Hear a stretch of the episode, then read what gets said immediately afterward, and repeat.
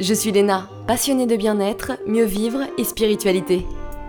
J'ai créé ce podcast pour faire connaître au plus grand nombre des méthodes alternatives pour aller mieux, que ce soit physiquement ou mentalement. Quel que soit votre problème, quelles que soient vos croyances, restons ouverts, restons curieux et testons. Bonjour à tous, aujourd'hui on va parler d'amour de soi avec Nathalie Lefebvre, journaliste, coach et auteur des livres C'est décidé, je m'épouse, ainsi que Célibataire en couple. Et oui, beaucoup trop de personnes se sous-estiment, ce qui est bien dommage car elles ne sont pas capables de voir leur véritable valeur. Mais oui mes poupoules Vous allez voir, Nathalie s'aime comme elle est et c'est plutôt inspirant. D'autant plus qu'à 30 ans, elle a déjà réalisé un grand nombre de projets malgré son parcours pas classique. Ça fait réfléchir, mais on finit par se dire que plus tu t'apprécies pour ce que tu es, plus tu vis dans la joie et moins dans la peur, plus tu es connecté à ton intuition et donc à ce qui t'anime dans la vie, et plus tu entreprendras des projets agréables qui te passionneront, contrairement à si tu restes bloqué avec tes complexes et ton conditionnement familial sans travailler sur toi ou te remettre en question. Phew, elle était longue cette phrase. Avec Nathalie, on parle de la dépendance du regard des autres, de la jalousie, que ce soit sur les réseaux ou dans la vraie vie, hein, de la métaphore du mariage qu'elle a utilisée dans son livre pour parler de l'amour de soi, et elle nous donne des pistes pour s'apprécier davantage, pour apprendre à communiquer avec soi-même et penser différemment, et pour mieux gérer ses complexes physiques. Bonne écoute mes loulous Bonjour Nathalie Bonjour Léna Merci beaucoup d'être là. Avec plaisir. Alors, tu es jeune et tu as déjà un parcours professionnel assez intéressant, parce qu'à 19 ans, donc, tu es devenue journaliste, à 20 ans, mhm. directrice d'antenne du web radio qui est connu, hein, Radio Médecine Douce. À 24 ans, tu as créé un concept de soirée interactive appelé les soirées sans expérience. Et à 27 ans, tu as publié ton premier ouvrage aux éditions Larousse. Alors, comment tu fais pour réaliser tous ces projets avant 30 ans? Parce que moi, j'ai 33 ans, j'ai pas réalisé tout ça.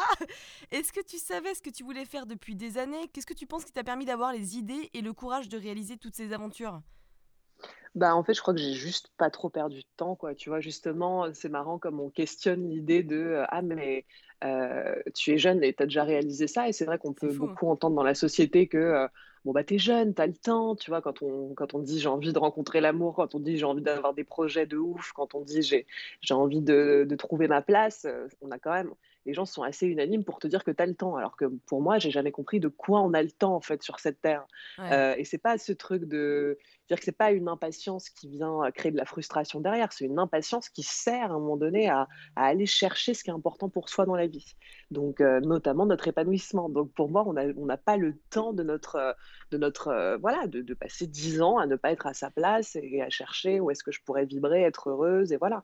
Donc chez moi, c'est peut-être juste une, une grande capacité de vie euh, tu vois. Et puis derrière, euh, bah, les... moi, je pense que quand on a des, des projets qui, qui, qui, se mettent à, à, venir en nous, euh, on a souvent, je pense, tout le, tout le package pour les réaliser. C'est-à-dire qu'on on peut, on peut dire de moi que je suis quelqu'un de courageuse, mais je pense pas plus que quelqu'un d'autre. C'est juste que voilà, mes projets, à un moment, ils me portaient tellement que bah, j'ai eu peur, j'ai tremblé, mais j'y suis allée quand même. Hmm. Est-ce que tu avais une idée précise? Et c'est ça qui t'a fait aussi avancer? Du tout. Tu vois, ça me fait penser à, une, une, créatrice de mode, Diane von Furstenberg, qui dit Je n'ai jamais su ce que je voulais faire, mais j'ai toujours su quelle femme je voulais être. Et je pense qu'il y a un peu, un peu, ce, un peu cette idée-là dans mon parcours, c'est-à-dire je j'ai pas su vraiment ce que je voulais faire, euh, ni par quel cas je, je passerais. Je le sais toujours pas en fait aujourd'hui. enfin, ça devient un peu plus clair, mais, mais c'est voilà, je pense qu'il y a encore beaucoup de surprises, beaucoup de voies que, que j'ignore et, et, par lesquelles peut-être je vais avoir envie de, de passer ou, ou d'expériences que je vais avoir envie de, de vivre. Donc je me laisse vraiment guider. Par contre, je sais, euh, je sais profondément quelle femme j'ai envie d'être, c'est-à-dire une femme euh, libre. qui, qui, se choisit, qui vit l'amour, qui vit le kiff, voilà, qui, euh, qui profite justement de la préciosité de, de, chaque jour dont elle bénéficie sur Terre, tu vois, qui, euh, qui perd pas de temps. Euh, voilà, ça, je suis devenue vraiment la, la femme que, que j'avais envie d'être, je crois, sans trop la définir non plus, puisque je pense qu'on est tellement mouvant et changeant que, que la femme en moi, elle a encore beaucoup de choses à. Enfin, elle va encore beaucoup me surprendre, je pense. Mais, mais voilà. Mais... C'est une perspective assez intéressante, c'est-à-dire que si tu es assez perdu, eh ben, essaye d'imaginer la femme que tu veux être et go with the flow. C'est bah, pas mal. Ouais, voilà, le, la personne que tu veux être, hein, ça peut aussi fonctionner évidemment euh, pour les hommes, mais euh, ouais, je pense que ça peut être pas mal de se demander qu'est-ce que j'ai envie de vivre en fait dans ma vie. Heu, tu vois, c'est comme dans l'amour, on se dit juste: «Je veux être en couple», mais mais qu'est-ce que tu as envie de trouver dans le couple? Qu'est-ce que tu as envie de vivre à l'intérieur de de cette entité qu'est le couple? Et il y a beaucoup de gens qui se posent pas la question et d'ailleurs qui vivent de la merde et qui se disent pas: «Ouh là, je pourrais peut-être vivre autre chose». Donc Ouais. donc il y a cette idée-là, heu, partout en fait dans l'existence. Qu'est-ce que j'ai envie de vivre? Et et même nos activités professionnelles, au service de quoi et de quelle vie elles se mettent?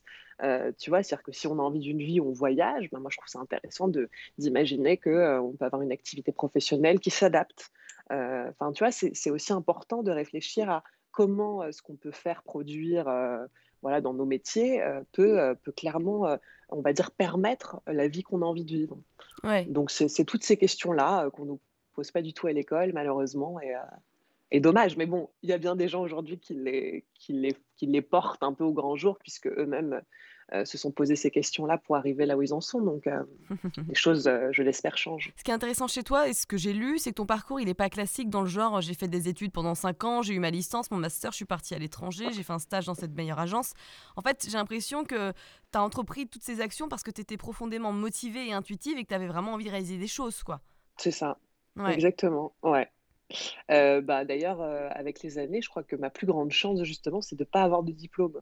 Heu, que ce soit dans tous les métiers que je fais. Alors bon, quand tu quand écris des livres, en général, il y a pas de diplôme pour ça, mais il y a bien des gens qui, heu, qui se posent toujours la question de: «Suis-je légitime? Ou est-ce que je pourrais être, validé par un un une tierce personne pour, me donner enfin l'autorisation de faire ce que j'ai envie de faire?»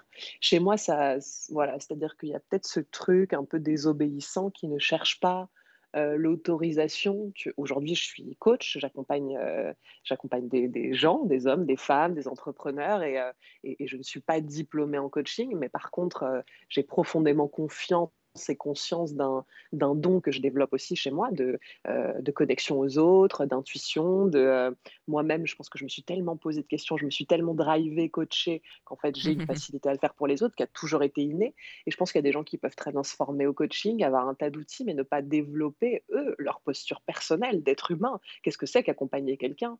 Et heu, il y a des choses qu'on a pour moi de manière innée et après évidemment que l'expérience nous fait nous fait développer. Mais mais à un moment donné, c'est comment on peut on peut dire oui à une part de soi qui est presque, heu, tu vois, un peu comme un un truc qui est là, une sorte de talent, un un truc dont on se rend compte, en tout cas, qu'on le fait naturellement. Et ben moi, j'ai juste autorisé ces parts-là, heu, Mais ce qui est bien, c'est que tu vois, tu pas laissé la peur te prendre. Non. C'est-à-dire qu'il y a plein de gens, je pense, qui vont se dire: «Non mais attends, moi j'aimerais bien faire ça, mais je suis trop nulle, j'ai jamais fait, j'ai pas d'expérience». Alors que toi, tu as tenté, quitte à quitte à rater, mais au moins tu as tenté et je pense que c'est ça que les gens ont besoin de faire maintenant. Alors déjà, tu vois, on c'est vrai qu'on rate jamais, ça reste qu'un jugement sur soi, ça. C'est vraiment, heu, tu vois, il faut replacer tout ce qu'on se raconte depuis toujours dans nos têtes, c'est-à-dire, heu: «J'ai réussi, j'ai raté». En fait, on on rate absolument jamais, c'est toujours des expériences qui nous exactement. forgent, heu et je crois que les gens ont ont vraiment ce ce jugement intérieur, tu vois, de se dire: «Bon, ben» parce que c'est comme ça, on on nous éduque dans dans quelque chose de très binaire. Mmh. Heu, tu as réussi, tu as raté, tu es diplômé, pas diplômé, tu es enfin, tu vois, heu, c'est c'est noir ou blanc, enfin, c'est chiant cette cette vie où où les C'est clair. les gens sont tellement rangés à des endroits, tu vois? Et on n'est pas, heu, on n'est pas plus, l'expression de de notre singularité, en fait. Donc, je crois que je suis ouais, j'apporte une voix du milieu sur pas mal de choses. Et après, je crois pas que la peur nous prenne. Je pense que la peur, elle nous habite dans tout ce qu'on peut faire et ça, je le j'aide les gens aussi à recoder ça parce que si on nous avait expliqué que lorsqu'on se lance dans des choses qui ont du sens pour nous, ça nous fait trembler des pieds à la tête et que c'est normal et que le trac, heu, voilà, de d'avoir le le cœur qui bat hyper fort. Mais moi, j'ai eu tellement le trac, heu, bah, toutes les années où j'ai je me suis justement donné les moyens que, tu enfin, c'est c'est je sais que je libère beaucoup de gens en en les aidant à recoder ce que ça peut, heu, ce que ça peut signifier. Parce qu'avoir peur, heu, c'est pas rester là où tu es, en fait. C'est justement te dire: «Waouh, OK, là, il y a un truc, c'est que derrière, je vais je vais passer vers un un endroit assez magique» et moi, je trouve que Exactement. derrière nos peurs, il y a vraiment quelque chose d'incroyable. C'est que cette sensation, elle finit par être agréable parce que ça veut dire que tu te bouges les fesses et que tu es dans une bonne direction aussi ça. souvent. Ouais. Alors tu as écrit «C'est décidé, je m'épouse». J'adore ce titre car il parle beaucoup, heu, ou en tout cas il me parle beaucoup. C'est-à-dire que Yes. j'ai toujours eu un peu de mal à m'accepter, pourtant je vis avec moi-même et c'est vrai que je trouve ça tellement dommage qu'on soit pas éduqué à avoir plus de confiance en nous et à s'accepter davantage. D'ailleurs c'est plutôt l'inverse, hein, qui se passe en ce moment avec les femmes parfaites sur Instagram, les mannequins, les actrices. On n'en peut plus! Qu'est-ce qui t'a Ouais. donné envie d'écrire ce livre? Et ben, heu, moi, la la fulgurance que, heu, que cette cette décision ou cette prise de conscience, enfin les 2 en même temps, ont tout ce qu'elles ont changé dans ma vie, en fait et à quel point, heu, le jour où je me suis dit: «Oui», tu vois, symboliquement. Heu, pas en robe blanche, pas en en commandant, chez mon pâtissier du coin, heu, tu vois, une pièce montée, heu, parce que je sais qu'il y a aussi des gens et je trouve que c'est tout ce qui peut être un peu instrumentalisé après. C'est-à-dire que quand on parle de s'épouser soi-même, non, je n'ai pas fait une cérémonie avec moi-même pour, pour célébrer ça. C'est quelque chose, heu, d'éminemment, symbolique et et de et et de voilà, c'est une métaphore pour dire à un moment donné, comment tu fais alliance avec, heu, la personne avec laquelle tu vis, au quotidien, donc toi-même et avec la vie que tu es en train de mener et pour moi, c'est ça et un jour, j'ai vraiment compris que c'était ça dans ma vie, le l'étape suivante en fait, c'était Mmh. de, bah, c'était de comprendre que que j'avais qu'il fallait me dire oui, en fait, mais un grand, grand oui. Alors je m'étais pas forcément dit non jusqu'alors, mais il y avait des endroits en moi où je me je me disais pas encore oui totalement et et ça a changé tellement de choses, heu dans ma perception de moi-même, dans mon dans la vie, heu, dans la vie quotidienne que je menais, dans dans l'écrin, en fait, que je me suis offert, heu, à partir de ça, que, hem, Et qu'est-ce qui changeait concrètement? Parce que, tu vois, il y a des gens qui vont se dire qui vont se dire «oui» d'ailleurs et puis, bah, le lendemain, en fin de compte, ils n'auront pas vraiment appris. Ils vont pas respecter cette promesse et ils vont finalement avoir des comportements qui qui veulent dire «non». alors, c'est l'évidence qu'en fait, c'est là la base de tout. C'est-à-dire que si tu t'offres pas, alors moi, je crois que l'é l'évidence, c'est quelque chose qui nous fait bouger, mais pas l'évidence mentale, tu sais? C'est la grande différence pour beaucoup de gens qui s'intéressent au développement personnel et qui ont compris énormément de choses mentalement. Je pense qu'aujourd'hui, d'ailleurs, il y aurait il y aurait des choses à dire, heu, sur ce sujet-là parce que, hem, il y a vraiment une différence entre, heu, se dire «oui» dans notre tête, donc intellectuellement, par exemple, des gens qui achètent mon livre, qui se disent: «Elle a tout à fait raison, c'est très intelligent, je vais me dire oui». Mais en fait, c'est pas incarné, tu vois? C'est pas dans la chair, c'est pas cet endroit où tout d'un coup, tu as le tu le cœur qui s'ouvre, tu as le ventre qui te tu as des choses qui se passent dans tes cellules, en fait et c'est ça le changement. Le changement, c'est pas dans la tête, le changement, c'est pour moi, aujourd'hui, je l'ai vraiment compris et et je le ressens comme ça, c'est dans le corps que ça vient et et il faut que ça nous prenne à un endroit du corps. Sinon, heu, évidemment que le lendemain, c'est une décision intellectuelle, tu sais, c'est comme les bonnes résolutions à chaque année, heu heu, après le nouvel an, on on a la gueule de bois pas possible, tu vois? Le premier, on dit: «OK, je vais faire des résolutions», mais ça reste des choses mentales. C'est à un moment donné, cette, cette révélation en nous, c'est de se dire: «Mais en fait, avec toute l'évidence du monde, heu, mais si moi-même, je ne m'offre pas la meilleure des vies, mais qui le fera en fait? Qui va Ouais. jouer ce rôle à ma place? Mais personne! Surtout que vous faites fausse route à imaginer que quelqu'un d'autre doit gérer ça pour vous. Absolument personne n'est détenteur de ça et responsable de votre épanouissement, de votre bonheur et puis en plus de ça, le jour où vous allez devenir responsable profondément de ce qui vous habite, de ce que de ce que vous faites vivre à vous, mais vous offrez après derrière quelque chose de tellement plus beau aux gens qui croisent votre chemin, puisque vous ne leur faites pas vivre, heu heu, la résistance, la frustration, le jugement, vous leur offrez quelque chose de beau, quoi et moi, les gens à mon contact, ils me disent: «Je me sens bien, je me sens en confiance quand je passe un un moment avec toi». Heu, voilà, derrière, je je je sens que ça m'a nourri en fait, dans ma relation à moi et c'est ça qu'on offre aux gens qui croisent notre chemin, c'est ce qu'on c'est ce qu'on se fait vivre à soi. Donc moi, je me fais vivre la meilleure des vies, je suis hyper cool avec moi, je me kiffe, j'adore vivre dans la peau et le corps de la femme que je suis et bah, ça se sent et ça fait du bien aux autres aussi, tu vois? Donc c'est, heu, Je pense que ça peut voilà. impressionner, tu sais? On a tellement pas l'habitude. C'est vrai, hein, non mais c'est vrai, hein. Mais d'ailleurs, ce qui est dommage et ça me fait penser à ce que tu dis et d'ailleurs je trouve ça dingue quand on y pense, c'est qu'on attend tellement du regard des autres. On attend qu'ils nous valident, qu'ils nous reconnaissent, en fait, qu'ils ouais, reconnaissent notre valeur et c'est et du coup, on est forcément déçu, on s'écoute pas. Alors qu'en en même temps, on ne se connaît pas vraiment et on n'est pas éduqué pour ça. On nous éduque bien plutôt sûr. à se divertir d'ailleurs qu'à creuser à l'intérieur et c'est vraiment dommage. Mais heu, le regard des autres, c'est quand même tellement aussi là d'où l'on vient, puisque le regard de des autres, heu, qui sont par exemple nos parents, a été déterminant dans notre construction. Donc tu vois, c'est normal aussi que dans nos Putain! nos dans nos schémas, heu, bah, à un moment donné, le regard des autres, pourquoi ça a tant de place? Pourquoi on a tant «peur» entre guillemets de ce que va penser l'autre? Parce que ça, c'est pareil, c'est tous les gens qui vont me dire: «Moi, j'ai je fais pas parce que j'ai peur du regard des autres». Mais le regard des autres, c'est un truc abstrait. Le regard des autres se base aussi à minima sur ce que moi, je je regarde de moi. Tu vois, je suis persuadée que les gens, quelque part, heu, parfois, ils viennent pointer le doigt sur quelque chose de toi parce que toi-même, tu te demandais: «Est-ce que c'est juste? Est-ce que c'est bien?» moi, je remarque que j'ai pas du tout de de critiques ou de gens virulents vis-à-vis de moi parce que je suis juste bien, en fait, totalement avec ce que je fais et en totale confiance. C'est-à-dire que je suis pas en train de prétendre que ce que je fais est parfait, que que je suis le modèle absolu de tout ce qu'il faut, tu vois? il y a pas de prétention dans ma démarche, a juste: «Voilà ce que je suis, voilà ce que je vous offre» et je sais que, cette cette moi, je suis dénuée aujourd'hui de crainte de ce que l'autre va penser parce que je sais que l'autre, son avis se base aussi sur ce que moi je, vibre entre guillemets. Tu vois, et si l'autre à un moment donné, il pointe le doigt sur un aspect, c'est parce que moi-même, euh, encore une fois, je résiste peut-être à me demander. Euh, est-ce que c'est bien? Est-ce que, est que je suis tout à fait à ma place? Est-ce que voilà Donc c'est euh, c'est quelque part un leurre déjà ce regard des autres, mais voilà, on a vécu avec euh, quatre yeux.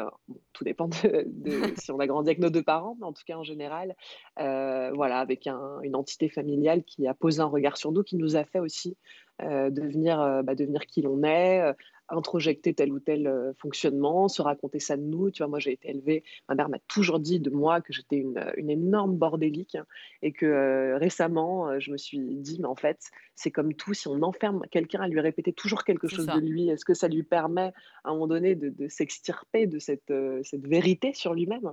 Et moi, j'ai décidé qu'en fait, bah non, je n'allais pas être cette bordélique, entre guillemets, qu'on avait projeté que je serais. Et, et donc, du coup, j'ai juste vu que déjà d'enlever ça, euh, tu vois, ça faisait que il euh, n'y euh, a pas de voilà je pense qu'on se fait enfermer aussi dans des visions qu'on peut avoir de nous. Et, et nos parents ont projeté bah, aussi évidemment tout ce qu'ils sont eux tout leur vécu toutes leurs expériences toutes leurs peurs. Voilà enfin on est le, la résultante directe de bah, d'eux mais à tous les niveaux dans leur dans leur joie dans leur peine dans, dans leur frustration. Et donc c'est vrai que il y a une manière de se détacher du regard des autres qui est celle aussi de se détacher euh, des préceptes, des, croyances, de, l'environnement familial et l'héritage qu'on a reçu. Tu vois, ça aide beaucoup, je pense, même globalement, pour faire cette démarche de plus en plus de se dire, OK, le regard, des autres ne va pas régir ma vie. Le premier regard des autres avec lequel il faut, euh, voilà, il faut se délester, euh, dont il faut se délester, c'est, vraiment celui de nos parents. Donc, je crois qu'il y a un, gros travail à faire. Il y a un chemin à faire. ouais, il y a un chemin à faire de, en tout cas de, trier quoi. C'est-à-dire qu'est-ce qui m'appartient, qu'est-ce qui m'appartient pas aujourd'hui, qu'est-ce que je fais vivre, est-ce que je suis d'accord avec cette idée-là sur moi, sur la vie, sur la société, sur les hommes, sur je ne sais quoi, euh, sur le sexe, sur, euh, sur l'amour, sur euh, voilà. Et donc c'est comme ça, on se met à trier parce qu'il y a beaucoup de choses honnêtement qu'on se trimballe avec nous. Moi je dis beaucoup souvent à mes clientes qu'elles ont comme des triples boulets au pied qui les font avancer beaucoup moins vite dans la vie parce que tout l'héritage de ce que tu de ce que tu te trimbales et voilà, donc euh, donc c'est possible aussi de faire ce tri-là et ça va vous aider sur un tri global de ce que pensent euh, les autres de manière abstraite, tu vois.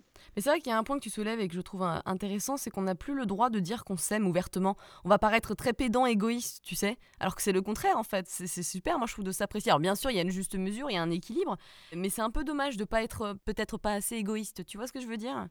Bah, de toute façon, tu sais, j'ai envie de te dire, les, les gens qui soi-disant euh, donnent, entre guillemets, tout ce qu'ils ont, c'est-à-dire sans penser à eux aussi.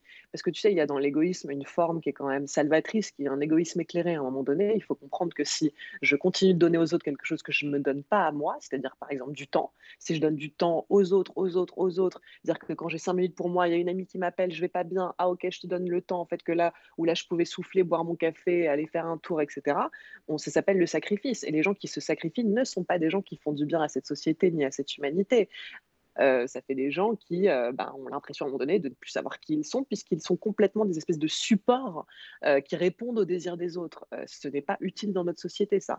On préfère des gens qui, à un moment donné, se respectent à minima pour justement se donner à eux-mêmes ce dont ils ont besoin. Donc, je, crois quand même que ça tend profondément à changer, hein, cette idée-là de, de, de, ne pas puis en plus, ça crée de la dette, tu vois, parce que tu peux euh, très bien. Alors, je pense à plein de femmes qui peuvent se dire Ah bah non, mais moi, je fais tout, je fais tout pour mon mari. Euh, voilà, mais à un moment donné, tu finis par lui en, vouloir d'une manière ou d'une autre. Donc, ne fais pas tout pour les autres parce que ne crois pas que c'est gratuit non plus. Les gens qui font tout pour les autres ne font pas ça gratuitement, c'est faux. Ils le font pour être aimés, pour être reconnus, euh, pour ne pas être abandonnés, pour.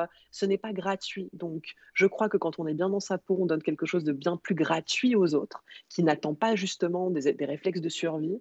Euh, donc tu donnes en fait avec beaucoup plus de, justesse euh, euh, à l'être humain en face de toi quand, ça ne se base pas sur un sacrifice ou une dette quelque part que tu es en train d'engranger avec cette personne. Donc, donc les choses se replacent on se demande jamais si on aime trop ou pas assez nos enfants, nos amis, euh, la personne qui partage notre vie, tu vois. Je me suis jamais demandé si j'aimais trop mon mari ou pas assez, tu vois, je l'aime tout simplement. Donc il n'y a pas de trop pas assez non plus avec soi.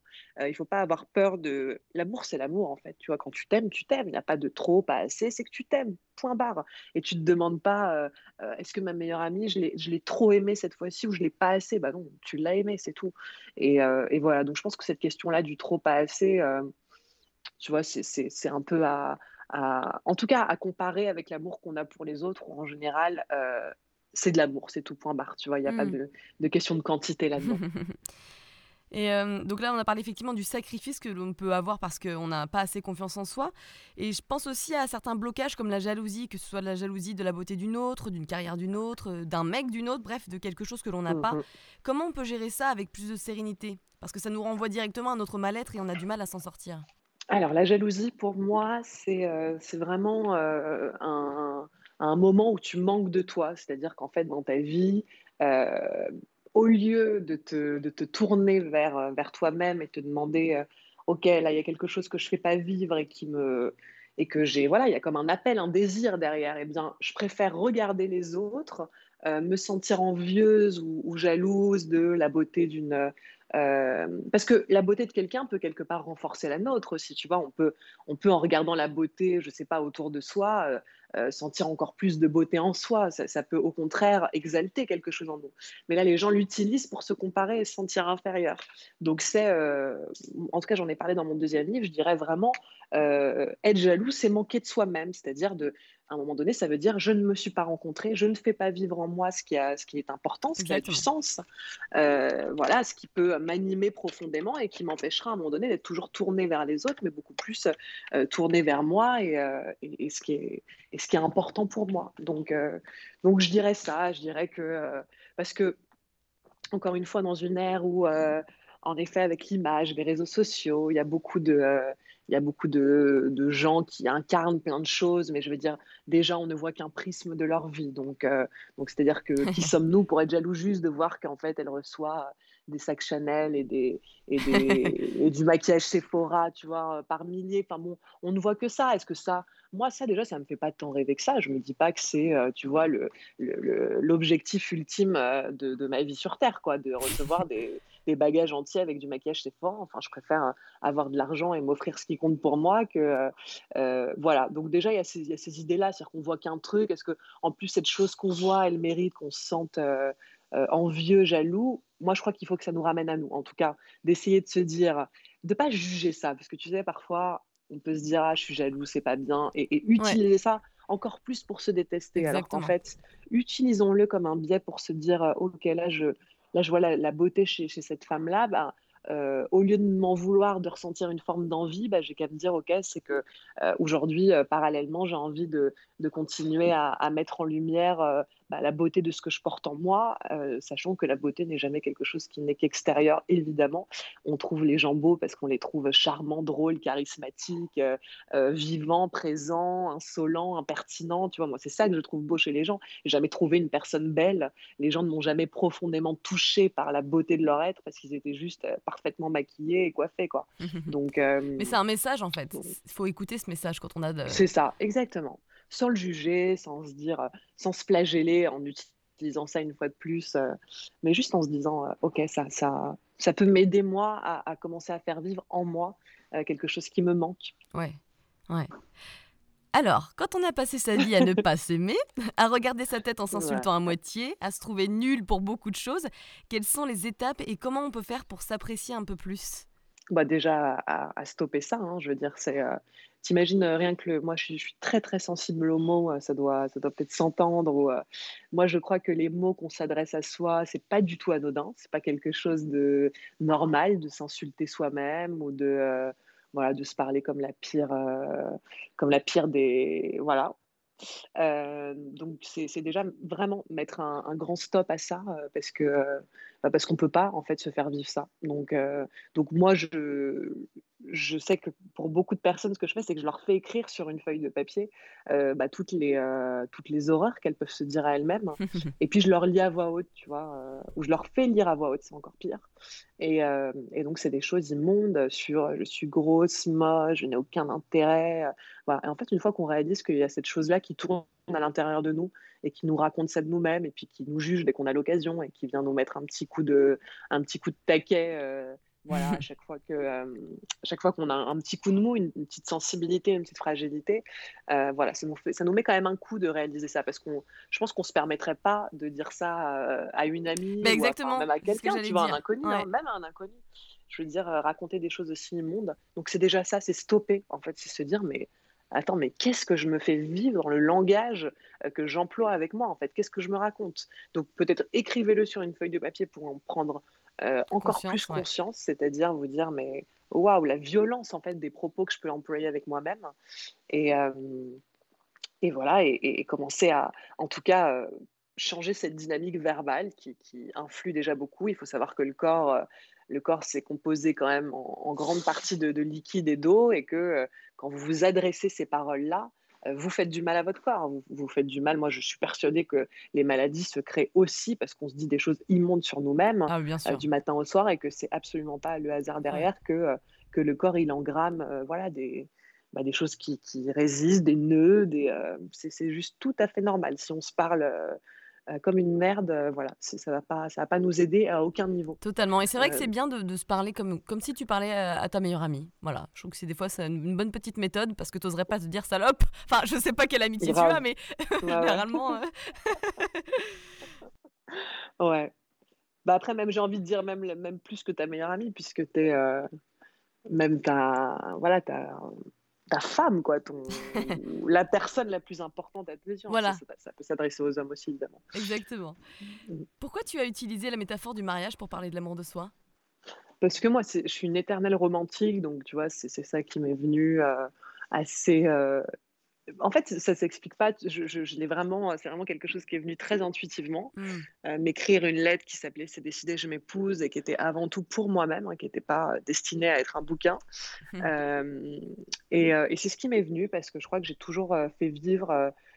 alors, je suis pas une. C'est ce que j'explique dans mon livre. J'ai pas spécialement moi voulu me marier dès le plus jeune âge. J'étais pas cette petite fille qui a rêvé de robe blanche et de prince charmant. c'est pas trop mon truc. Voilà. Même d'ailleurs, je me suis mariée récemment, mais mais c'est parce qu'aujourd'hui, la vision que moi, j'ai créée du mariage me, parlait, parce que j'y ai mis une vision qui me ressemble, mais sinon, c'est pas un truc qui m'a fait, euh, qui m'a fait fantasmer le mariage.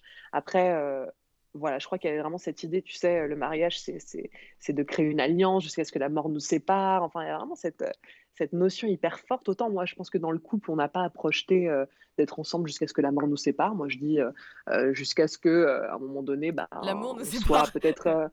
ouais, ouais, c'est ça. Jusqu'à ce que ce soit la fin de ce qu'on a à vivre ensemble, tu vois. Mais c'est pas forcément jusqu'à la mort. Par contre, entre nous et nous-mêmes, c'est forcément jusqu'à la mort.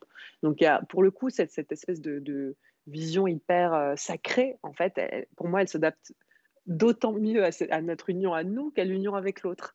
Et, euh, voilà, puis, tous les préceptes qui peuvent aller avec, euh, euh, de fidélité, d'obéissance. Enfin, moi, j'ai pris un peu les piliers de l'Église à ce niveau-là, mais, mais voilà, c'est des choses, en tout cas, je ne les promettrai jamais à un autre, si ce n'est moi-même. Donc voilà, pareil pour ces, vraiment ces notions-là de, de, fidélité, c'est très très important d'être dans l'obéissance, la fidélité à qui l'on est, à l'être qui vit en nous, à l'âme qui tente de, s'exprimer, enfin, à hmm. toutes ces parts de nous. Et euh, ouais.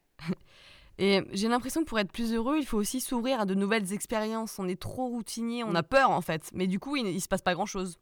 Euh, bah, c'est sûr que euh, si on... Moi, je dirais un petit peu des deux. Je dirais qu'il y a des habitudes qui nous font du bien dans la vie. Il y a des choses qui sont un peu notre socle et qui peuvent voilà, nous apporter une forme de je sais pas, une, forme de, pas une sécurité, mais un, des éléments qui font qu'on voilà, on, peut avoir euh, euh, ouais, des, socles d'habitude qui nous font du bien et qui sont positifs pour nous.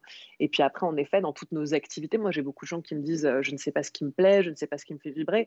Bah, c'est sûr que si tu restes chez toi dans ton lit, tu vas pas savoir ce qui te plaît ou ce qui te fait vibrer. Donc dans la vie, il faut tenter les choses, il faut expérimenter. Après, voilà, c'est pas forcément aller sauter en parachute le matin, courir un marathon l'après-midi, mais j'en sais rien de ce qu'on peut faire le soir. Mais c'est à un moment donné, on, sent qu'il y a des, envies, des, petites choses qui nous appellent, des projets qui pourraient faire battre notre cœur. Bah, c'est justement de, de pas de, de, ne pas les de ne pas les considérer comme des petites choses pas, futiles. pas dignes d'être écoutées, mais non non, mais au contraire, je crois qu'il faut vraiment écouter, entendre ce qui joue à l'intérieur de nous. Pareil, on n'a pas été euh, habitués, on n'a pas été euh, éduqués à écouter quand nos rêves, nos projets. le mot rêve, tout de suite, il fait un peu énorme, mais euh, les désirs qui s'expriment à l'intérieur de nous, tu vois, le désir d'avoir envie de d'écrire, de, de chanter, de faire de la musique, de d'aimer l'acting, j'en sais rien, de tous les désirs à l'intérieur de nous, on est éduqué à dire bon bah ok, t'es bien mignon avec tes rêves, mais s'il te plaît, sois raisonnable. tu vois, moi j'ai un mot que je déteste vraiment dans le vocabulaire français. Pourtant, j'en déteste pas beaucoup, mais le mot raisonnable, il me, crispe au plus haut point. Euh, voilà, c'est vraiment euh, le côté raison. Euh, il faut écouter la raison, mais le cœur est bien plus intelligent et pertinent que la raison. Donc, c'est vraiment ça, hein, faire battre le cœur. Je trouve que quand tu fais vraiment l'activité qui te plaît, tu le reconnais pour, parce que ton cœur il bat, il bat. Tu sens, tu sens quelque chose, il y a, il y a une excitation, une chimie, quoi. Il se passe un truc. C'est clair, c'est clair. Et ça peut être des choses minimes comme, euh, comme des choses un peu plus, euh, un peu plus grandes. Quoi. bien sûr. Euh, voilà, c'est des petits et des grands pas, des petits désirs, des grands désirs, des projets de toutes sortes en fait. Mais, mais c'est commencer à développer ce muscle où on s'autorise en fait à aller vers ce qui nous, vers ce qui nous attire en fait. Complètement. Suis ton cœur, hein, comme on dit d'ailleurs. Follow your heart. Euh, et par rapport au complexe physique, comment on peut gérer ce complexe? Parce qu'effectivement, on peut travailler pour s'accepter plus, mais il y a des complexes physiques qu'on a du mal, tu vois, à, gérer. Bah déjà, tu peux, euh, tu peux très bien. Alors, s'accepter plus, ça peut inclure l'idée que tu n'aurais pas euh, par exemple, moi, je pense que chacun peut avoir envie, peut, peut, souhaiter vouloir changer physiquement. Par exemple, tu peux te dire, bon, bah, voilà, j'ai vécu une grossesse, ou j'ai eu un truc dans ma vie, où j'ai pris du poids, j'aimerais retrouver mon corps, etc. Mais tu peux faire toute cette démarche de, de, reprendre ton poids en main, ou de euh, aussi avec amour. Enfin, je veux dire, tu n'es pas obligé de te haïr du début à la fin, euh, en fait, en faisant ce processus-là. Donc c'est ça, c'est-à-dire que moi, je, ce que je dis aux gens, c'est que vous pouvez très bien décider qu'à un moment donné, moi, les gens me disent qu'est-ce que tu penses, euh, moi, j'aimerais refaire mes seins. Je dis, tu fais ce que tu veux dans la vie. C'est juste qu'en fait, tes seins, c'est pas ça qui va t'apporter l'amour. C'est pas un peu plus de seins qui va faire que tu vas t'aimer en fait. C'est, ça, c'est un leurre. Mais par contre, euh, si euh, demain tu as envie d'avoir euh, plus de poitrine, si tu as envie de perdre du poids, si tu as envie de te muscler plus, si tu as envie, tu peux très bien juste t'aimer aussi tel que tu es et puis te, t'accompagner à, justement peut-être aller vers bah, une, transformation physique, mais qui pour moi d'ailleurs ne va pas transformer profondément l'être que tu es. Tu vois, là, on, parle beaucoup, les complexes. Euh, le truc, c'est que c'est beaucoup basé euh, sur notre aspect extérieur. Et donc, euh, il y a des gens qui se rendent la vie impossible parce qu'elles elles ont de la cellulite, parce qu'ils ils ont une, une, brioche, enfin, un petit peu de ventre ou beaucoup d'ailleurs. Enfin, il y, a vraiment beaucoup de gens euh, voilà, qui, qui, quelque part, utilisent ça aussi pour se haïr, alors que, je le disais tout à l'heure, c'est pas du tout pour faire un, espèce de discours un peu, euh, comment dire, euh, un peu béni oui oui, mais je, je, pour moi, la beauté profondément d'un être, elle vient aussi et avant tout de son intérieur. C'est-à-dire que moi, je m'aime et je me trouve sublime, mais non pas pour juste euh, et, pas en fait pour le reflet que je vois dans le miroir. Le reflet que je le vois dans le miroir, c'est pas que j'en prends pas soin, je suis très coquette, j'aime les belles choses, je prends soin de moi, etc. Il y a pas, il y a absolument aucun problème là-dessus. Mais c'est ce qui fait que je peux me trouver aussi belle sans maquillage, les cheveux gras, en pyjama, euh, que hyper pimpée en robe de soirée, parce qu'en fait c'est pas ça qui fait que je, je, suis amoureuse de la femme qui vient en moi. Je l'aime parce que je la trouve euh, audacieuse, folle, impertinente, qu'elle m'emmène toujours vivre des aventures qui sont exceptionnelles. Ça schizophrène quand je parle de moi comme ça, mais c'est un peu ça, tu vois. Alain Delon. C'est vraiment que je me. Ouais, c'est ça. Je m'entraîne en fait à vivre, euh, à vivre euh, le meilleur, et c'est ça qui fait que je me kiffe en fait. Il n'y a pas non plus de. Voilà, donc c'est euh, la beauté pour moi, c'est vraiment déjà comment quelqu'un se perçoit. Et moi, je, je, rencontre plein de gens qui se perçoivent comme étant des gens justement pas beau, pas digne d'amour. Et ça peut être des mannequins sur le papier que, crois-moi, tu passes 5 minutes avec eux, tu les trouves pas beaux parce qu'il n'y a pas quelque chose qui émane d'eux qui fait du bien. Alors que des gens qui, sont, qui se trouvent beaux, euh, profondément en eux, c'est-à-dire pour justement euh, leur humour, leur charme, enfin, pour plein d'autres raisons. C'est ça exactement. On peut se reconnaître dans, dans voilà, il euh, y, a plein, tu sais, de, je pense, de, de copains, euh, par exemple, qui ne sont pas forcément très beaux physiquement, mais qui ont tellement de charme avec leur personnalité. Et c'est ça qui ressort. Et c'est vrai que c'est dommage qu'on ne s'applique pas cette règle à nous-mêmes. C'est-à-dire qu'on voit bah, que le physique. Mais oui, mais est-ce que surtout, nous, à un moment donné, est-ce que tu es tombée amoureuse de gens parce que juste ils étaient beaux? Enfin, non, faut arrêter. Ah, bien sûr. Euh, j'ai dans ma vie rencontré euh, voilà, des, des, personnes. Euh, d'ailleurs, on peut, on peut rencontrer des gens très très beaux physiquement, entre guillemets, hein, aux yeux de la société, etc. Mais, mais où tu passes du temps avec eux, c'est pas, c'est pas beau, justement. Il n'y a pas un truc euh, sublime. Voilà, c'est chiant. C'est c'est trop beau, quoi. On s'emmerde. c'est retenu. C'est voilà, et c'est même pas justement puisque moi aujourd'hui je ne calque plus la notion de beauté à ce niveau-là. C'est-à-dire que pour moi, j'aime mon mari non pas parce que bah, je l'aime pour tout ce qu'il me fait vivre, en fait, pour comment il me fait me sentir, pour comment voilà, son, ses yeux, son regard se porte sur moi chaque jour avec, le, avec amour, tendresse, justement beauté. Quoi. C'est, je, je crois qu'il faut vraiment, euh, aujourd'hui, on, a des, relations encore beaucoup trop superficielles à nous-mêmes et aux autres, hein, parce que ça ne marche pas que. Je sais, je sais qu'il y a beaucoup de gens dans la sphère amoureuse qui n'arrivent pas à enclencher une espèce de profondeur de relation. Et bien sûr que si tu as choisi l'autre juste sur le fait qu'il soit parfaitement beau physiquement, tu ne pourras jamais atteindre une profondeur de relation, puisque le critère de départ n'est pas un critère juste en fait.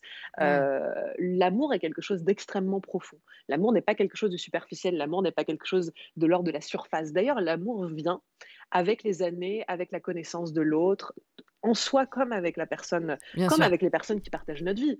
On aime profondément les gens qu'on connaît depuis des années, nos amis d'enfance, nos, nos, potes depuis toujours. Euh, voilà, enfin, c'est l'amour se, se, construit aussi avec les années, le temps, les souvenirs passés ensemble.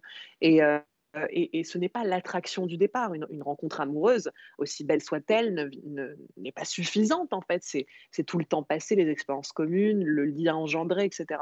Donc, euh, voilà, en fait, c'est à force de. Cette société a quelque chose d'assez superficiel à des niveaux. Et donc, c'est. Voilà, je pense que pour moi, les choses essentielles, euh, au contraire, se trouvent à un autre niveau que le niveau de la surface et qu'il faut aller creuser un peu plus en profondeur tout comme quand on parle mmh. de soi-même.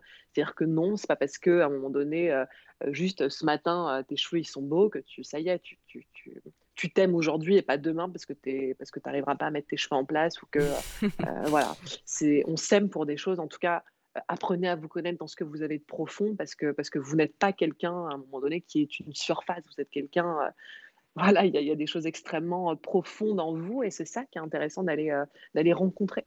Ouais, totalement. Et je repense à un truc que tu as dit tout à l'heure. Je trouve que c'est pas parce que tu as fait ton travail personnel que tu vas être heureuse toute ta vie et que c'est l'extase tous les jours. Parce qu'il y a des jours, bah, on n'est pas bien. Il faut se permettre le temps de continuer d'avancer et d'évoluer. C'est comme un couple en fait. Il faut l'entretenir, quoi. C'est ça. Alors moi, j'ai écrit dans mon premier livre qu'on pouvait avoir des scènes de ménage avec soi.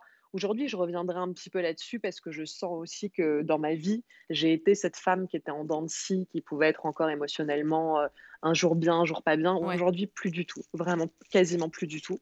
Euh, et je sens aussi que ça, c'est optionnel. C'est-à-dire que j'ai pris des décisions dans ma vie. Je pense que j'étais avant encore en dents de scie parce qu'il y avait des décisions à prendre dans mon existence. Par exemple, tu vois, actuellement, là, je te parle en face euh, d'une forêt euh, avec la rivière juste en bas de chez moi qui coule. Et donc maintenant, je vis dans la nature alors que j'étais une Parisienne, voilà, de, de, naissance. Et, et, et, en fait, je, je, sais que par exemple, la décision de vivre aujourd'hui dans cet environnement-là, euh, me, bouleverse, vraiment très très positivement. Je sais qu'il y avait des tensions encore qui pouvaient habiter en moi euh, parce qu'il y avait des choses dans ma vie qui n'existaient pas encore aujourd'hui. Bien sûr, le fait d'être posé avec, euh, avec mon mari, d'avoir ce socle d'amour, puis en même temps de de, on va dire, d'indépendance respective, tu vois, parce qu'on vit dans une grande maison, on a beaucoup d'espace, euh, chacun, enfin, on peut passer des journées entières sans se voir, tellement la maison est grande et, qu'on a vraiment des, endroits pour nous, d'avoir trouvé cette espèce d'équilibre de, vie. Euh, j'ai adoré, euh, je suis toujours directrice de cette radio, Radio Matindou, j'ai adoré la faire vivre pendant dix ans, mais ces derniers temps, tu vois, c'est après avoir passé dix ans à interviewer euh, peut-être 5000, 6000 personnes, j'avais envie d'autre chose. Et je mmh. sais aussi que euh, même si c'est un super projet, même si je suis actionnaire de ce... Aujourd'hui, en plus, j'ai des super associés avec moi. Euh, aujourd'hui, je veux plus m'en occuper dans l'exécutif de ce qu'il y a à faire au quotidien, parce que ça me fait plus vibrer. Pourtant, Hier, j'écoutais sur la radio justement une de mes animatrices qui faisait une émission sur les, travailleuses du sexe et je me disais, mais cette radio est extraordinaire, elle, elle, elle, continue d'amener des... Voilà, je suis heureuse que cette radio existe et que j'ai pu la fonder et qu'elle puisse continuer de vivre et, d'alimenter euh, voilà, d'informations passionnantes beaucoup de gens. Mais aujourd'hui, moi, personnellement, je n'ai plus envie de m'en occuper dans le quotidien. Et donc, c'est comment on écoute ça aussi, tu vois, L'évolution. en nous et qu'à un moment donné, voilà, et on, on, ne se force plus. Moi, j'ai remarqué que dans la vie, quand je me forçais, ça, ça il y avait un truc qui résistait, tu vois, j'ai du mal aujourd'hui vraiment à me forcer. Euh, et, comme pareil, on a un peu éduqué à se dire, ouais, mais ça va, oh, tu vas pas faire que ce qui te plaît, hein, tu vas un peu te forcer. et donc, on voilà, on remet pas ça en question. Et, euh, et aujourd'hui, j'ai l'impression de vraiment d'avoir choisi, encore plus en 2020, parce qu'il y a eu tellement de temps pour se poser les bonnes questions euh, avec, avec justement cette histoire de confinement, etc., que en fait, je me suis vraiment posé les bonnes questions cette année et j'ai jamais été aussi heureuse. Donc, je sais qu'il y a des gens qui passent leur pire année, j'en suis désolée. et d'ailleurs, on va dire que collectivement, évidemment, je suis touchée par ce qui se passe pour, pour les autres, mais, mais moi, personnellement, ça m'a permis aussi de me, me poser, de, me poser pour, voilà, pour obtenir les bonnes réponses quoi, aux questions. Et je dirais qu'il y a ça, je dirais qu'on est en dents de scie aussi, parce qu'à un moment donné, il y a peut-être des décisions à prendre qui vont faire qu'on va, on va. Tu vois, je me sens beaucoup moins, mais alors c'est flagrant. J'étais cette personne qui avait encore des descentes et des moments un peu difficiles, etc. Mais aujourd'hui, plus du tout. Donc, euh, même le syndrome prémenstruel, j'arrive plus à l'accuser. C'est parce que tu as euh. pris des décisions, c'est ça? euh, Ouais, parce que j'ai pris des décisions qui étaient importantes. Et, et même si c'était par rapport à. Parce que tu vois, je pense qu'il y a beaucoup de gens qui pourraient se dire Ouais, mais attends, quand on fait mon métier d'intervieweuse, j'ai adoré le faire et c'est pas non plus que c'est une corvée pour moi. Mais c'est qu'aujourd'hui, c'est plus ce qui vibre en premier lieu pour moi, tu vois. Donc, c'est même un truc qui nous force même si c'est pas le bagne. Euh, mais tu vois, voilà, c'est à un moment donné, on écoute, là on a changé, là on n'a plus envie, et, euh, et, on se met au diapason de ça, et, voilà, et on orchestre les changements qui ont besoin euh, d'être mis en place. Là, je devais encore, par exemple, ces derniers temps, je dois encore quelque part aller quelques jours par mois à Paris parce que déjà j'ai tous mes proches, ma famille là-bas, et puis pour gérer un peu le business là-bas, bah tu vois, c'est vrai que je sais que ces derniers temps, si je peux me passer, alors là, du coup, quelque part, avec ce qui se passe avec le gouvernement, bah ça tombe bien, mais mais j'avais pas envie. Je sais qu'il y avait un truc en moi où bah non, en fait, là j'ai pas envie, et puis bon bah la vie m'offre l'opportunité d'écouter ce j'ai pas envie et de rester là où je suis face à ma rivière ah, si justement euh, les auditeurs qui nous écoutent ont des hauts et des bas comme ça, comment ils peuvent mieux gérer? Qu'est-ce qu'ils peuvent faire? Alors, des hauts, des hauts et des bas, tu veux dire avec eux-mêmes, avec la vie qu'ils mènent Exactement, euh, c'est que même si tu vois, ils sont dans le chemin euh, de l'ouverture à eux-mêmes, il y a des jours où ça va pas, qu'est-ce qu'ils peuvent se dire? Comment ils peuvent évoluer mieux face à ces moments-là? Bah, D'écouter, en fait, je crois que chaque émotion est vraiment une, une messagère en fait, on ne ressent pas des émotions par hasard et c'est aussi très très important d'écouter le message avec lequel elles viennent nous traverser. Tu vois, donc c'est par exemple si on sent qu'il y a une colère, un truc, une résistance, une tristesse, bah, c'est de se dire ok, qu'est-ce qui se joue pour moi, qu'est-ce que je suis en train de vivre? Et, voilà, qu'est-ce que ça raconte de moi, de peut-être de, des choses que j'aimerais faire un peu évoluer. Voilà, mais, mais je crois que justement, c'est nos émotions sont vraiment là pour nous parler euh, avec des messages concrets d'espaces qu'on pourrait euh, améliorer pour nous-mêmes, qu'on pourrait entendre. Et, euh, et, les émotions ne sont pas juste mal propres et à mettre de côté parce que c'est, je sais pas, on va dire, aux yeux de la société, pas très admis, d'être en colère, d'être triste, d'être, d'être hyper joyeux. Enfin, tu vois, moi, je suis quelqu'un de très enthousiaste, très enthousiaste. Et, je sais que pour beaucoup de gens, parfois, c'était un peu genre, non mais attends, elle en fait trop. Alors qu'en fait, je suis juste hyper animée par la vie et quand je parle, je mets beaucoup de superlatifs. Je suis, euh, voilà, et ça dérange les gens du trop, tu vois, les gens qui sont, euh, qui vivent trop, qui sont, euh, on disait à une époque que les femmes qui étaient les femmes du trop, c'était les sorcières, tu vois, quand elles étaient trop belles, trop laides, trop visibles, trop, trop mystérieuses. Enfin, dès que, et surtout quand tu es une femme, quand tu as été un peu une femme du trop, ou que tu es une femme du trop dans cette société, ça peut un peu grincer des dents. Mais voilà, mais moi, j'adore être une femme du trop et dans le trop d'enthousiasme, trop de vie, trop de. Voilà. Et, j'adore justement peut-être venir un petit peu. je veux pas du tout ni choquer les gens, ni les. Je suis vraiment là pour amener, pour donner à réfléchir. Et je sais qu'aujourd'hui, j'incarne exactement voilà, la femme que j'ai toujours voulu être et, et, que je sais que ça donne à réfléchir profondément. Ouais. Mmh. Quels conseils tu pourrais donner aux femmes qui n'ont pas l'habitude de changer de leur routine, ni de prendre des risques, de s'épanouir en fait? Bah, C'est de se demander pourquoi. C'est quoi le, le, bénéfice secondaire à ne pas s'écouter, puis peut-être sûrement écouter les autres à la place ou, ou s'occuper des autres à la place, c'est quoi le bénéfice secondaire? Qu'est-ce que tu en retires en fait de faire ça? Et jusqu'à où ça peut tenir? Puisqu'en général, quand on fait des choses pour les autres et pas pour soi, ça ne tient pas forcément très longtemps. Aujourd'hui, c'est pas comme si on n'était pas euh, genre dans une société où on entend que les gens sont en dépression, que la, France est quand même un pays euh, et le pays au monde, je sais pas où on en est de ces chiffres-là, mais euh, qui consomme le plus d'antidépresseurs, d'anti-anxiolytiques, de, de les burn-out. Enfin, les gens vont mal ici dans ce pays. Donc arrêtez de penser qu'aujourd'hui, euh, euh, vous sacrifiez pour votre patron, euh, votre mari, vos enfants, sans, à un moment donné vous posez la question de vous. Puis surtout, moi, tu sais, même les mères de famille qui me disent, mais tu sais, Nathalie, j'ai deux enfants à charge, donc c'est vrai que c'est compliqué pour moi de, de par exemple, de, de vous suivre pour un coaching ou d'investir ce, ce, temps sur moi ou cet argent. Mais moi, je me pose la question, mais je ne suis pas maman encore, mais je me demande en fait pourquoi on fait des enfants, si ce n'est pour leur transmettre ce qu'on fait vivre nous, ce qu'on incarne. Attends, ton enfant n'est qu'une éponge de ce, que, de ce que tu es. Ton enfant, il s'en fout de ce que tu lui racontes. Tu peux lui, lui, lui enseigner tous les préceptes du monde. S'il te voit incarner l'inverse, si tu lui dis, tu sais, mon fils, réaliser ses rêves, c'est important, et il te voit tous les jours aller au bureau, faire un métier que tu détestes, et eh ben bon courage pour lui inculquer que dans la vie, tout est possible. Donc, à un moment donné, moi, je me, je me posais la question, j'ai 30 ans, j'aurais pu faire des enfants avant.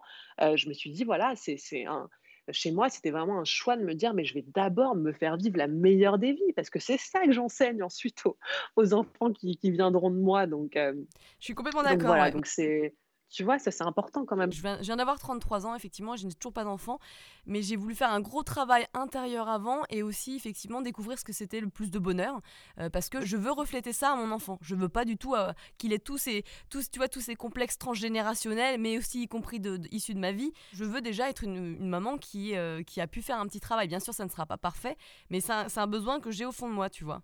Donc je te comprends. Mais je pense que ce sera je pense que ce sera parfait quelque part euh, tel que c'est. Tu sais, parfait, imparfait, ça reste des concepts. Hein, exactement. Euh, mais après, toi de, de toute façon, l'intention, euh, l'intention change déjà très profondément le résultat. Donc, tu vois, c'est ça. Tant que tu as l'intention et la conscience qu'à un moment donné, bah, c'est ça que tu vas offrir aux, générations que tu mets au monde, mais même pas, même pas que pour les gens qui n'ont pas envie de mettre des enfants, même à tous les gens qui vont croiser notre chemin. Hein. c'est ça qu'on offre, en... et ça qu'on transmet. Même quand on est quelqu'un, on a envie de de quelque part d'inspirer les autres, bah, tu sais, tu n'as pas besoin les autres de leur raconter ce qu'ils ont à faire, hein. tu as juste à incarner. Euh, moi, j'ai voulu convaincre ma mère toute mon adolescence qu'elle avait tort de penser que la vie, c'était comme ci, comme ça, que les hommes, c'était ça. J'ai tellement hurlé sur ma mère, mais je me dis avec du recul, mais pourquoi? Ça n'a servi à rien. J'ai bien plus enseigné à ma mère sur les, dix années entre mes 20 ans et mes 30 ans où j'ai quitté sa maison, où j'ai commencé à vivre toute seule, où j'ai eu toutes mes expériences, etc.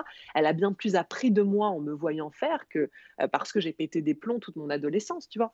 Donc, euh, donc aujourd'hui, je le comprends vraiment très très fortement que ça sert à rien. Et je sais que c'est, on, nous dit beaucoup, bah oui, il faut incarner, euh, c'est ça qui donne à réfléchir aux autres. Il faut pas, il, faut pas vouloir convaincre. Mais ça reste quand même un peu là. On cherche toujours un peu à convaincre, tu vois. Et donc mmh. aujourd'hui, moi, j'essaie vraiment de me délester au maximum de ça pour me dire, mais ne perds pas de temps à avoir envie de défendre un point de vue, de c'est en fait incarnons, euh, voilà, je vais pas faire l'espèce de phrase à la Gandhi, même si c'est Gandhi qui nous a dit ça, il a raison, mais euh, c'est, il faut porter en nous, en tout cas, on n'a pas à s'égosiller, à se fatiguer, à vouloir convaincre les autres, que ce soit nos parents, notre mari, nos, nos enfants, enfin voilà, ils vont tous comprendre en nous voyant faire. Donc, euh, c'est exactement franchement, ça. faites et vous verrez que vous aurez, voilà, ça va vous faire gagner du temps et aux autres aussi. Alors on va finir par un jeu de questions-réponses. L'idée c'est de répondre rapidement à une petite série de questions. S'il ne devait rester qu'un seul livre autre que le tien, lequel serait-il? Euh, je dirais récemment, j'ai eu un grand, grand coup de cœur pour un livre euh, qui m'a fait pleurer du début à la fin. Donc, euh, donc je dirais celui-là parce que, parce que je n'avais jamais eu, je pense, un, un, livre qui me provoquait autant d'émotions. C'est un livre de Christiane Singer, qui est une de mes écrivains préférés, qui s'appelle Éloge du mariage, de l'engagement et autres folies. D'accord. Comment faire pour démarrer une bonne journée selon toi? Boire un café au lit avec, euh, avec son amoureux quand c'est possible et, euh, et s'offrir en tout cas un maximum de douceur. Euh, voilà, enfin, je crois que le, le, matin, de prendre son temps, d'être à son rythme, ça, ça change profondément que de se lever avec un. En tout cas, moi aujourd'hui, je ne mets même plus de réveil, tu vois, par exemple. Donc, donc ça, ça change aussi beaucoup la donne. Une habitude à prendre? Ça, c'est compliqué de répondre pour, euh, pour tout le monde, euh, mais je dirais, euh, puisqu'on en a parlé aujourd'hui, voilà, avoir des, mm, être attentif aux, paroles qu'on a envers soi et, et tenter de, de s'offrir en fait les paroles les plus valorisantes possibles en fait, d'essayer chaque jour, à travers un moyen, de célébrer, de se faire du bien, de se faire plaisir, euh, voilà, de faire quelque chose pour soi, que ce soit se dire quelque chose de doux, ce soit euh, aller s'offrir un moment, un bain, euh, un bon petit plat cuisiné, je sais pas, une petite sieste, un petit, un truc qui nous fait du bien, voilà, mais mais de pas s'oublier dans une journée, d'essayer toujours d'avoir un, un instant pour soi, et même si au début c'est inhabituel, vous allez voir que ça va vite devenir très habituel. Complètement d'accord. Une habitude à supprimer Le jugement, le jugement sur soi, euh, ça sert à rien en fait. C'est, euh, c'est-à-dire, euh, encore une fois, on vit dans une société qui qui met les choses dans beaucoup de cases, notamment dans dans voilà, cette case du du noir ou blanc, du bien ou mal et et je dirais, heu, arrêter avec ces jugements, binaires et stériles. Heu, voilà, encore une fois, heu, c'est ce qu'on se raconte des choses qui comptent. On n'a jamais, heu, ni réussi, ni échoué. On n'a jamais, enfin voilà, le plus important, c'est toujours de se donner les moyens, de faire du mieux qu'on peut, et de faire taire ce jugement qui est absolument, pas nécessaire. Complètement. Une discipline alternative à tester absolument? Boire du champagne. Je suis champenoise, alors je comprends totalement. Ah bah voilà. Est-ce que tu as un mantra, une phrase que tu te répètes régulièrement? Heu, bah, écoute, pas pas spécialement. J'ai plein de choses que je me répète régulièrement, heu heu, de l'ordre de mots doux et gentils et que je suis fière de la femme, je suis fière de la femme avec laquelle je vis ou qui vit en moi, enfin, peu importe comme vous avez envie de le le nommer, voilà, je dirais ça. bah, Je dirais d'être fière de moi. Où est-ce qu'on peut te trouver? Sur les réseaux, beaucoup sur Instagram. Heu, j'ai un Instagram, nathalie.lefebvre. Heu, j'ai un site internet, c'est décidezjemépouse.com sur lequel vous vous pouvez trouver mes offres, heu, de coaching et autres et voilà, je dirais aussi sur Facebook, mais mais beaucoup sur Insta, ouais. Merci beaucoup Nathalie. Merci Léna.